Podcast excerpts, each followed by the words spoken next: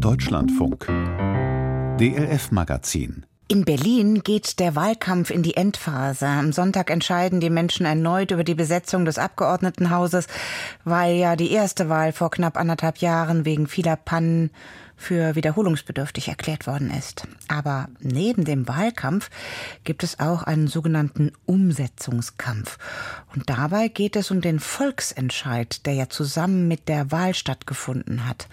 Damals hatte sich eine große Mehrheit der Berlinerinnen und Berliner für die Enteignung großer Immobilienkonzerne ausgesprochen. Dieser Entscheid soll nun endlich umgesetzt werden. Das fordert die Initiative Deutsche Wohnen und Co. enteignen. Die regierende Bürgermeisterin Franziska Giffey ist dagegen. Empörung bei den Befürwortern der Enteignung, die jetzt im Wahlkampf mancherorts den Ton angeben. Sebastian Engelbrecht mit der Musik zum Thema.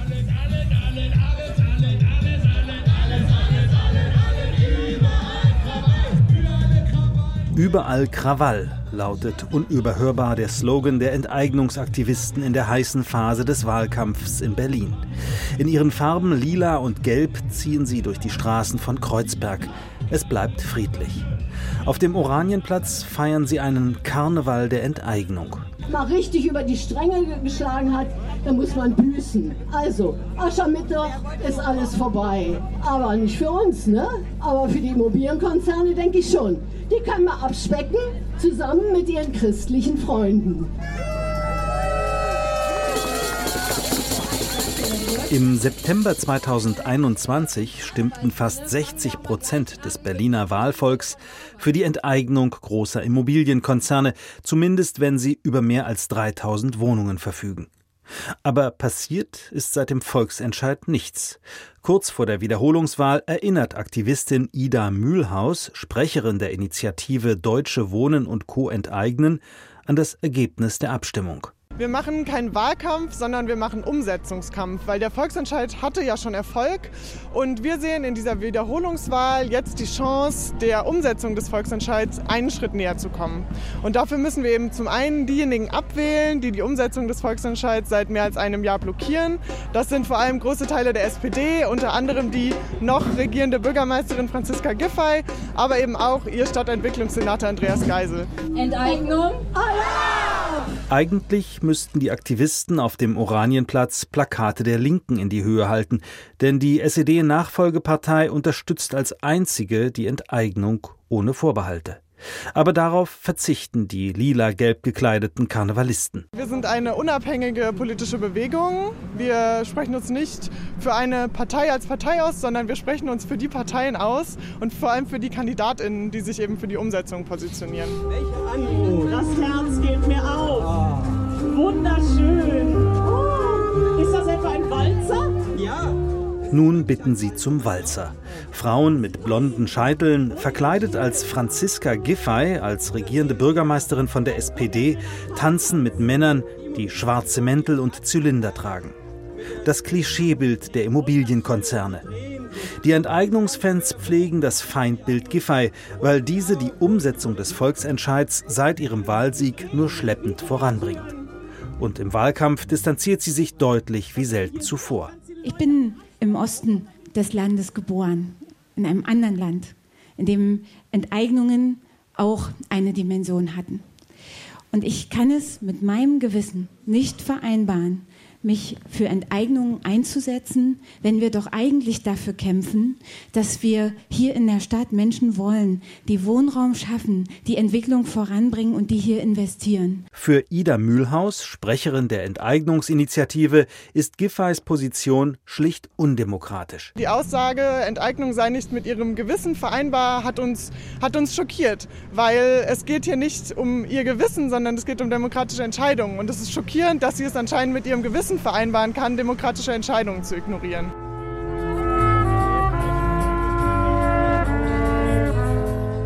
Die Enteignungsblaskapelle macht an diesem Samstagmittag in Kreuzberg bei frostiger Temperatur Stimmung. Mit volkstümlichen Auftritten vermochte die Enteignungsbewegung es schon im Wahlkampf vor anderthalb Jahren, fast zwei Drittel der Berliner für ihre Idee zu begeistern. Bürgerlichen Parteien lassen sich von diesen Methoden nicht irreführen. Oppositionsführer Kai Wegner von der CDU bekennt, das Thema Enteignung muss endlich vom Tisch.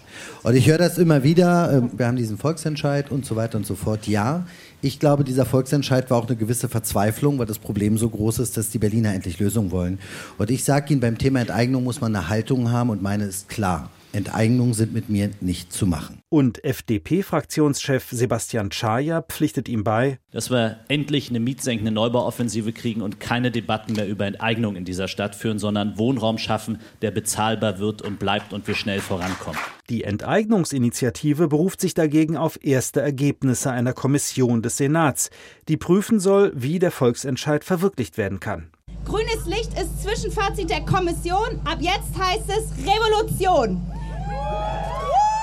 Wir haben uns natürlich gefreut, dass der Zwischenbericht der Kommission ganz klar sagt, Enteignung ist zum einen rechtssicher und zum anderen eben auch finanzierbar, weil eben eine Entschädigung unter dem Verkehrswert möglich ist. Und wir freuen uns auf das Endergebnis der Kommission und vor allem darauf, dass dann endlich die Vergesellschaftung umgesetzt werden wird und dass wir endlich das Vergesellschaftungsgesetz bekommen, auf das wir seit mehr als einem Jahr warten. Nicht alle lesen das Zwischenergebnis der Kommission unter Leitung der ehemaligen Bundesjustizministerin Hertha Däubler-Gmelin so eindeutig. In dem Gremium besteht lediglich ein Konsens, dass das Land Berlin mit Hilfe des Grundgesetzes die Vergesellschaftung von Grund und Boden in einem Gesetz regeln kann. Möglicherweise aber erlaubt die Landesverfassung das nicht. Offen ist auch, in welcher Höhe die großen Immobilienkonzerne dann entschädigt werden müssen, ob sie den Verkehrswert erhalten sollen oder weniger. Die Grünen jedenfalls wollen sich am Votum der Kommission orientieren, wie ihre Spitzenkandidatin Bettina Jarasch im Wahlkampf betont. Es gibt einen Volksentscheid, der von zwei Dritteln der Berliner Bürgerinnen und Bürger unterschrieben worden ist. Und wir sind verpflichtet, einen solchen Volksentscheid ernst zu nehmen. Auf dem Oranienplatz in Kreuzberg treten mittlerweile die Cheerleader der Enteignung auf. Berlin solle billig und queer bleiben, heißt es im Liedtext. Dazu tanzen junge Frauen und strahlen in die Kameras. Und wie geht es dann weiter, wenn die großen Immobilienkonzerne vergesellschaftet sind? Sollen dann alle enteignet werden, wie die Aktivisten schon häufig skandierten? Ida Mühlhaus antwortet diplomatisch. Diese Forderungen gibt es natürlich, aber unser Ziel ist natürlich ganz klar, den Volksentscheid umzusetzen. Und dafür bleiben wir bei dem, wofür die BerlinerInnen gestimmt haben, nämlich die Enteignung von Immobilienkonzernen mit äh, über 3000 Wohnungen in Berlin.